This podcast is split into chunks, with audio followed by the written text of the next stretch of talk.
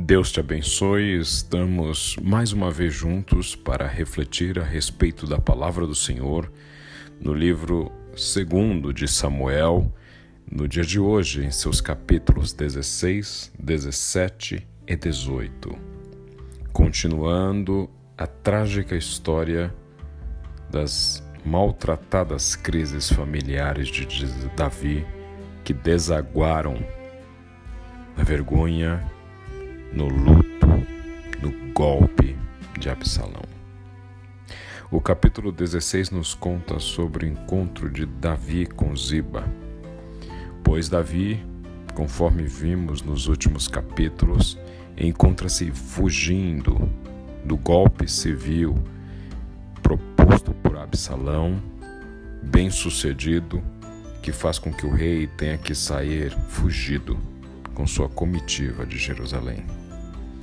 Neste caminho ele encontra Ziba, o homem que ouvimos o relato a respeito dele, pois era ele quem administrava as terras de Saul, onde Davi encontrou Mefibosete, o filho de Jonatas. Ziba, ao encontrar Davi, leva frutas da estação, bolos de uvas passas, duzentos pães e uma vasilha de couro cheia de vinho. Ziba oferece tudo isso, segundo ele, para alimentar os homens, reanimar os que ficaram exaustos, e ainda relata Davi que Mefibosete não estava com ele, pois havia decidido ficar em Jerusalém por acreditar que os israelitas lhe restituiriam o reino de seu avô. Lembremos de que Mefibosete dispunha de uma deficiência física por conta de um acidente doméstico quando da morte de seu pai, e seria bastante improvável, até pelo perfil de Mefibosete, que de certa forma vivia subjugado por Ziba quando Davi o encontrou.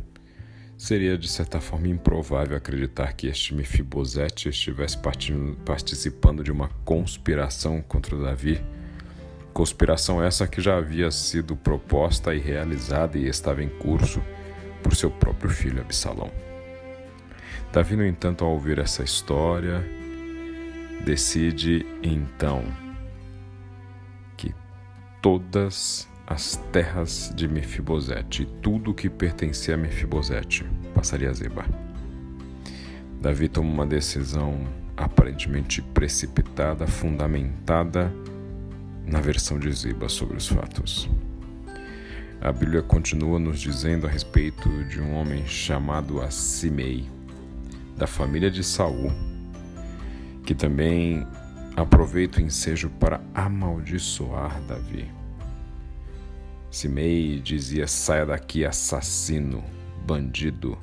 O Senhor retribui a você todo o sangue derramado na família de Saul, em cujo lugar você reinou.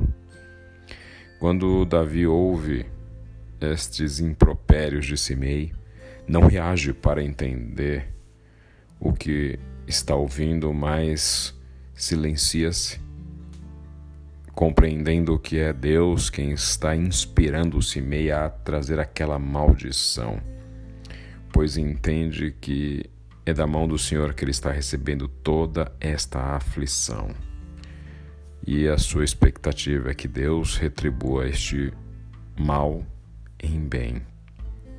Que esta maldição proposta possa ser invertida em bênção, pois ele está vivendo a maldição.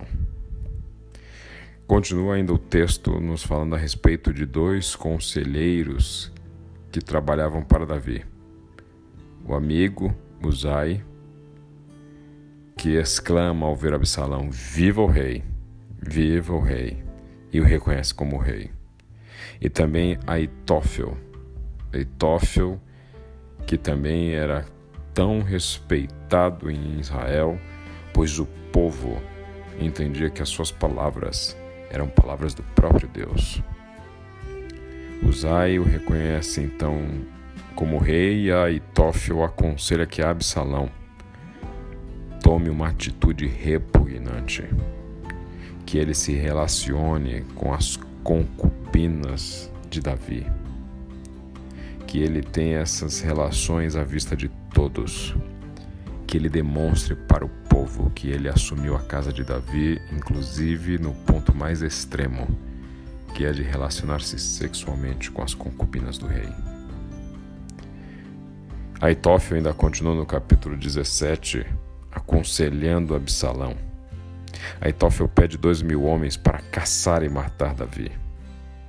Uzai, no entanto, discorda de Aitófio, dizendo que o melhor seria que Absalão reunisse todo o exército e fosse à caça do seu próprio pai e o matasse, pois Uzai parte do pressuposto de que Davi é um grande guerreiro.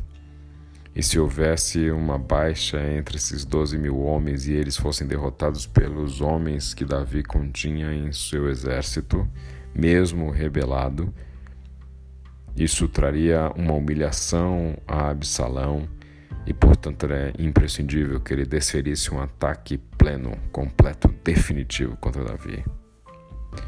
A Bíblia diz que o Senhor direciona o povo para fazer Absalão escolher a orientação de Uzai, de que Absalão saísse com todo o seu exército, pois nessa orientação havia o fim que deveria ser compreendido como fim devido para esta causa, que seria a morte de Absalão no campo de batalha. Aitófilo, quando percebe que o conselho de Uzai é atendido, ele sabe que existe um grande risco de Absalão ser morto. E é isso que virá a acontecer, como veremos à frente. E Aitófilo então percebe que este golpe civil será mal sucedido e se mata se mata, pois ele sabe dos desdobramentos da descoberta de Davi quanto à sedição, à conspiração e de que ele fazia parte disso ao final da batalha. E o capítulo 18 então nos diz que Davi se preparando para este enfrentamento divide o exército em três batalhões e pede que todos sejam misericordiosos com Absalão. Essa guerra civil então inicia-se nos campos e 20 mil israelitas são mortos. A Bíblia nos conta que durante esta batalha, Absalão fica pendurado em uma árvore, enquanto montado em sua mula fica preso debaixo dos galhos pela cabeça. Quando um Joabe vê esta cena, Joabe decide então, um dos capitães de Davi, ele decide matar Absalão. E então desfere dardos em seu coração. E então chama seus escudeiros que acabam de matá-lo. Imediatamente, um etíope leva a notícia a Davi e Davi, ao receber esta notícia, começa a bradar em alta voz, em desespero: Ah, meu filho Absalão! Ah, meu filho Absalão! Que me dera ter morrido em seu lugar. Ah, Absalão, meu filho, meu filho. Encerra assim a, extra, a trágica história de Absalão. E em reflexão sobre esta história, me lembro aqui de duas passagens.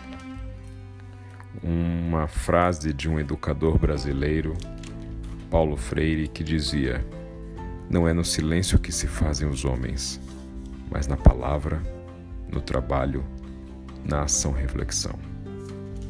Conecto esta frase com o texto de Provérbios, escrito por Salomão um outro filho de Davi, que no capítulo 13, versículo 24 diz: Quem se nega a castigar seu filho não o ama. Quem o ama, não hesita em discipliná-lo. Quando olho toda a história de Absalão, noto quanto a omissão de Davi na formação de seus filhos gestou a maior crise sem precedentes que ele enfrentou enquanto rei de Israel. A omissão de Davi não lidou com o desejo perverso de Aminon por sua irmã Tamar. A omissão de Davi não justiçou o ato repugnante de Aminon. A omissão de Davi não combateu veementemente o fratricídio de Absalão. Davi aceitou o exílio de Absalão em Talmai durante três anos. Davi aceitou o afastamento de Absalão e manteve-se distante dele por outros dois anos, quando Absalão foi para Jerusalém. Davi não demonstrou repulsa ao incesto praticado por Aminon, e também não o fez quando do incesto praticado por Absalão ao deitar-se com suas concubinas. Davi havia tentado fugir do problema com Batseba, criando uma série de estratagemas para que Uria voltasse para casa e encobrisse a gravidez indesejada de Batseba, vítima desta violência de Davi, enquanto Urias estava no campo de batalha. Davi então reproduz este comportamento ao evitar confrontar Aminon e Absalão. Davi era um típico homem que fugia dos problemas. E definitivamente, fugir dos problemas não é uma solução para os problemas. O tempo, por pura inércia, não resolverá nossas questões. Omissão é covardia. Omissão é desamor. Omissão é pecado. Enfrente seus problemas. Peça sabedoria ao Senhor, o qual concede a todos gratuitamente, e lute contra essas hostes da maldade que vivem à espreita do silêncio que não cura, mas adoece, machuca, mata. Pois, como disse o professor, não é no silêncio que se fazem os homens. Não é no silêncio que Deus age, mas é através da Sua palavra que cura, que enfrenta, que traz luz, que confronta para poder curar. Que Deus te abençoe.